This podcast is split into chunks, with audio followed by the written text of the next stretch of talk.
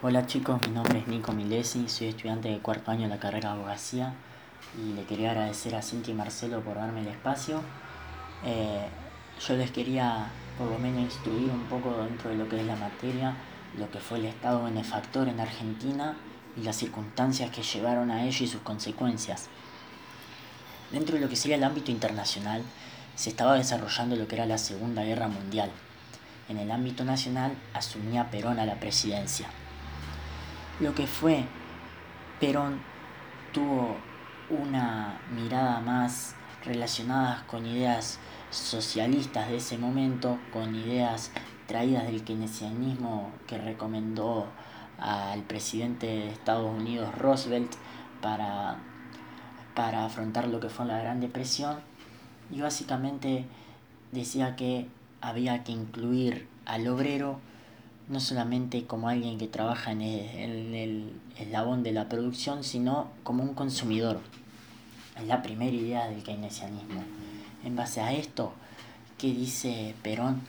O qué hace, mejor dicho, Perón? Implementa un sistema económico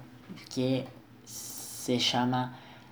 industrialización por sustitución de importaciones, o ISI, como pueden ser sus iniciales. Lo que hace Perón en ese momento es intentar de alguna manera invertir el Estado en infraestructura necesaria para que los productos sean todos de origen nacional, aplicar una política de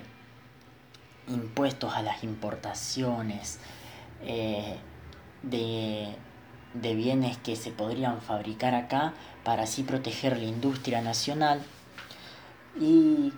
genera lo que es la asistencia social como hoy en día la conocemos, nace lo que sería la presidencia de Perón dentro de la Argentina,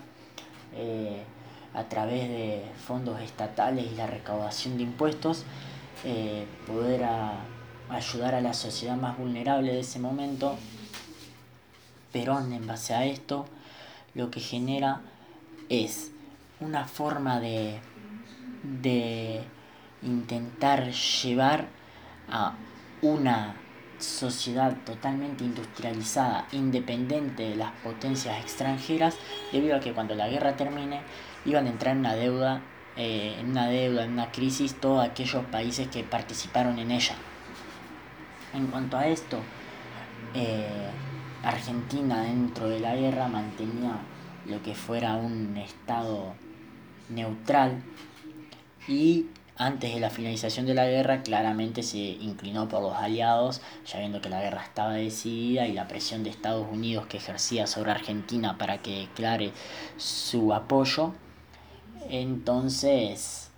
así evitaba cualquier tipo de represalia, por así decirlo, que podría llegar. Después de esto, entonces podemos ver cómo inicia todo este proceso. Que, como dice un un famoso autor de, se llama Raúl Presvich, que actuó en la CEPAL, que la CEPAL es, la,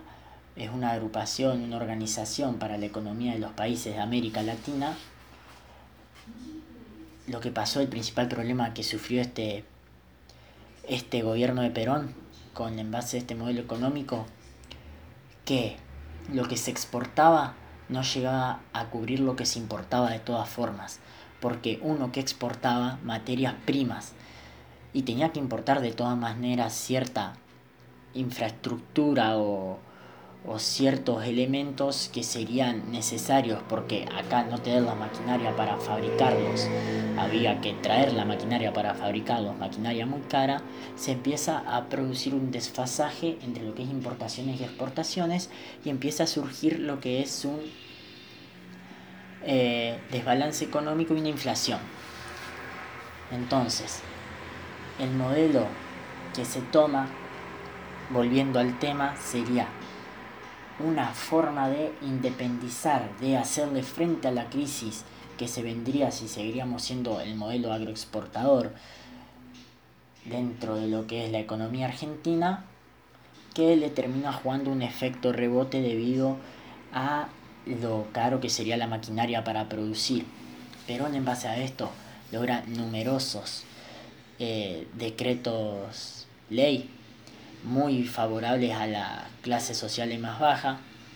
crea tribunales laborales, es decir, ese gobierno de Perón se basó en el sostenimiento también de lo que hoy conocemos como las pymes, eh, de darle al pequeño productor ciertos beneficios o ventajas para que pueda ingresar en el mundo económico y tener en sí más oportunidades dentro de él y que no se base solamente en tener que venderle al grande a un precio muy pequeño y tener una economía de subsistencia solamente, el trabajar para subsistir. Entonces, Perón, en base a su compromiso social de ese momento y su ideología, y aprovechando lo que fue el mundo de la posguerra y el fracaso que tuvo el modelo agroexportador y la situación que se vivía dentro del país, nace todo este modelo. ¿Qué pasa con este modelo? Cuando empieza la inflación y empieza el descontento social, que Perón a todo esto, dicho de una forma, se metió en el bolsillo a todos los obreros con los numerosos derechos que le había otorgado, ¿no? Todos estos decretos ley que dicta Perón fueron facultades que les dejó, por así decirlo, el gobierno militar de facto, entonces Perón lo utilizó de esta manera para porque las numerosas trabas que había tenido el, el Partido Socialista en el Senado y en diputados por ser minoría siempre, de que no se apruebe ningún proyecto, pero los hace a través de estos decretos ley. ¿Qué pasa? Al seguir toda esta descontento social creciente, en especial en, la, en el sector de las oligarquías, el sector militar también, empieza a generarse un clima de que en cualquier momento podía llegar un nuevo gobierno de facto. ¿Qué sucede con eso? Perón eh, no se sabía si lo anticipaba o no, pero podría llegar a ser. Y así sucedió. En, no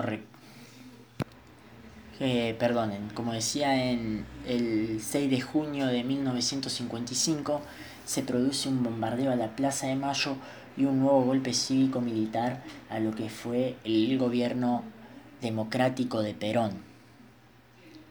Por ende, así nace en Argentina otra dictadura y un nuevo golpe de Estado. Igual, en base a esto, Perón seguía teniendo mucho apoyo, ya que casi un año después, en 1956, un general peronista de apellido Valles intentó sobre este golpe de Estado que ya existía llamado Revolución Libertadora, eh, derrocar el gobierno de facto, por más que suene hasta raro, sería derrocar un gobierno derrocador. Eh, bueno, el intento falla y el general Valles fue fusilado sin juicio previo junto a otros 33 militantes peronistas. Bueno, volviendo a lo que sería el modelo de la ICI, eh, podemos encontrar también a que se apostaba al pleno empleo, que también Keynes lo, lo buscaba, digamos, lo recomendaba a lo que fue Roosevelt en esa presidencia, para que lograr el pleno empleo y salarios dignos de los trabajadores para que estos vayan y compren bienes de consumo nuevamente, entonces se retroalimente la economía. Entonces, como puntos positivos, para ir cerrando, que podemos encontrar de lo que fue el sistema de la ICI o del ICI. Hubo eh, una baja dependencia de los mercados externos, un alto nivel de empleo, eh, lo que fue el nacimiento de las nuevas, de lo que serían las pymes, las pequeñas y medianas empresas, y como consecuencias negativas lo que podemos encontrar, lo que fue a la, al, cerrar las al cerrar las importaciones de bienes que se produzcan acá y al no exportar, lo que bajó fueron mucho los ingresos de los países eh, que aplicaron este modelo, en especial nosotros como países periféricos. Los países periféricos, chicos, son los que prácticamente sirven de materias primas a los países capitalistas, a las grandes potencias. Entonces, esto sería una de las consecuencias negativas. Otra de las consecuencias positivas que me olvidé nombrar fue el gran cambio tecnológico que hubo, la gran modernización dentro de los procesos de trabajo dentro de la Argentina y los países de Latinoamérica en general. Y bueno, y para cerrar las consecuencias negativas a raíz de lo que decíamos de el desfasaje que se producía, hubo una gran fuga de capitales y brotes inflacionarios muy altos dentro de todos los países de América Latina debido a que no podían mantener en el tiempo un crecimiento estable y un nivel de importación que no, que no supera el nivel de exportaciones. Bueno chicos, gracias por haber escuchado, espero les pueda llegar a servir